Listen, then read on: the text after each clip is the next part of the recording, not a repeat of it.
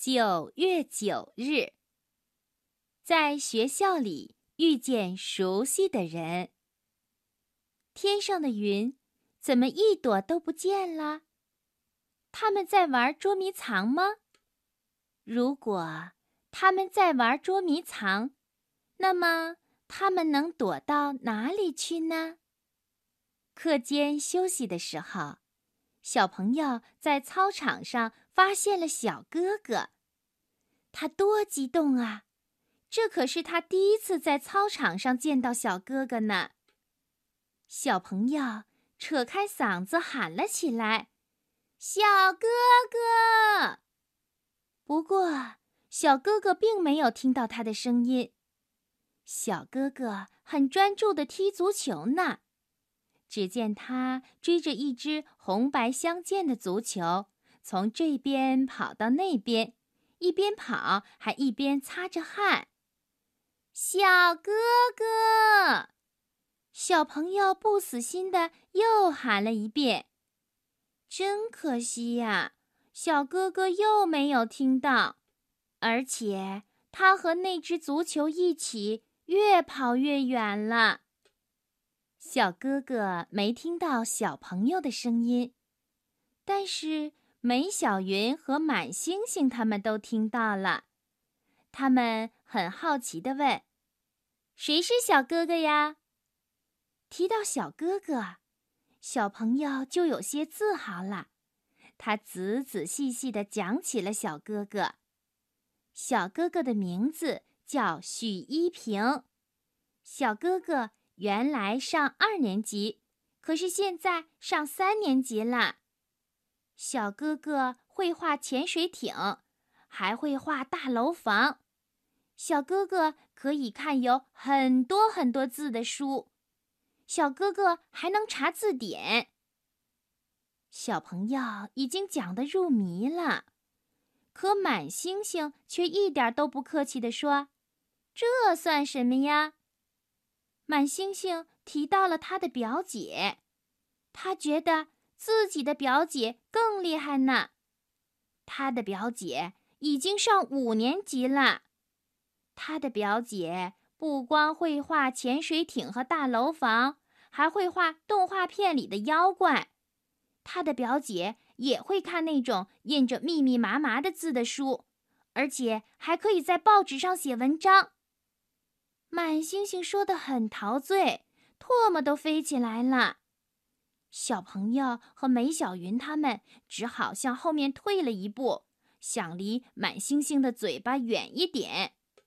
可是满星星不知道大家的想法，他又凑上来夸赞他的表姐。这一回真是不得了了，他说他的表姐得了奖。要坐着飞船去火星上面过周末，哎呀，吹牛！大家都怪笑起来。不是吹牛，满星星急匆匆地说：“说了你们也不会懂。我的表姐还会说外星球语言呢，就是外语。”哎呀，还是在吹牛！大家笑得更厉害了，而且似乎没有人相信。外语等于外星球语言。满星星不服气，他挥着他的小拳头，哇啦哇啦乱叫。小朋友不想听满星星说这些，他还惦记着找小哥哥，于是就悄悄地退出了人群。他在操场上跑了起来，一边跑一边张望着。哎呀！他又发现了小哥哥的身影，他站在球门前，正准备射门呢。小哥哥，小朋友用尽力气喊了起来。这一回，小哥哥好像听到了小朋友的声音，他左右转着头，找啊找啊。小哥哥。小朋友挥起了手，小哥哥终于发现他了，他也像他一样快活地挥起了手。小朋友高兴极了，他正要跑过去找小哥哥，可是上课的铃声响了。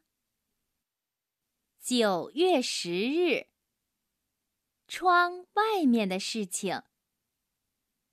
大朵大朵的灰云挂在天空中，太阳早已经躲得不知踪影了。天气预报说傍晚会下雨，不过中午的时候雨就已经下了起来。今天吴老师给小朋友换了座位，他前面不是梅小云了。旁边也不是秦时明月了，他现在靠着窗户坐。教室的窗户可比幼儿园的窗户大多了，也比家里的窗户大多了，而且玻璃都被擦得亮闪闪的。小朋友坐在自己的新座位上，兴奋得不得了。他时不时的。就往窗外看一眼。窗外有什么呢？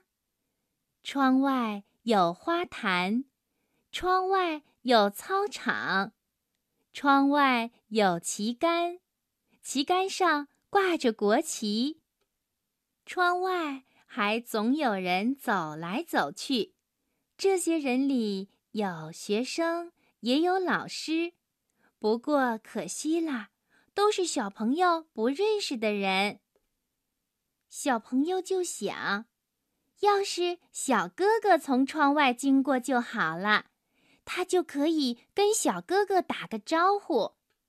有了这样的想法，他更忍不住往外面看了。数学课的时候，王老师发现了这一点，他点了小朋友的名字，他是这么说的。周佳彤，操场比黑板好看吗？小朋友赶快把头转了回来，他开始盯着黑板看，可是脑袋里想的却还是窗外的事情。过了一会儿，王老师让大家做练习题的时候，他又悄悄地往外面瞟了一眼，这一回。他看到了体育老师，体育老师正绕着塑胶跑道慢跑。体育老师跑步的姿势很帅，像一名专业的运动员。小朋友看得很起劲儿，不料又被王老师发现了。王老师指了指他的练习本，上面空空荡荡的，一个字都没有写。小朋友羞红了脸，他埋下头去，赶快抓紧时间写练习题。可是他慌里慌张，注意力不集中，写了五道题，错了三道题。王老师很不高兴，他把小朋友叫到讲台上，要亲自看着他改错呢。小朋友站在讲台上，就更加慌张了。他嘴巴一撇，眼泪也跟着掉下来了。王老师看到他哭了，就有些心软。他允许小朋友回到座位上去，还对他说：“下次请注意。”可是谁能想到呢？小朋友回到座位上没多久，就忘了注意这回事。不知道怎么了。他的脑袋里又开始想窗外的事情了。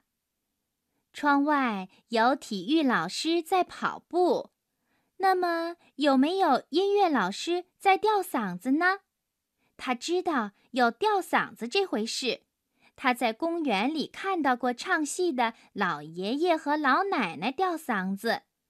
小朋友飞快地向窗口扭了一下头。外面没有音乐老师，甚至连体育老师也不见了。大操场上空空荡荡的，小朋友心想：他们到哪里去了呢？他这一想可不要紧，他呀又溜号了。王老师不得不再次点了他的名字。这一回，小朋友理直气壮地跟王老师说：“都是这扇窗户害得我胡思乱想啊！”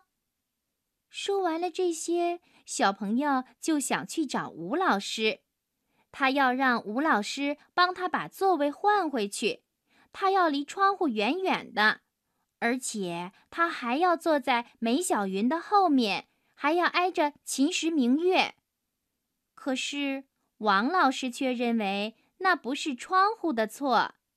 王老师说：“如果你能专心听课，就会忘掉窗户的事情，也会忘掉窗外的一切。”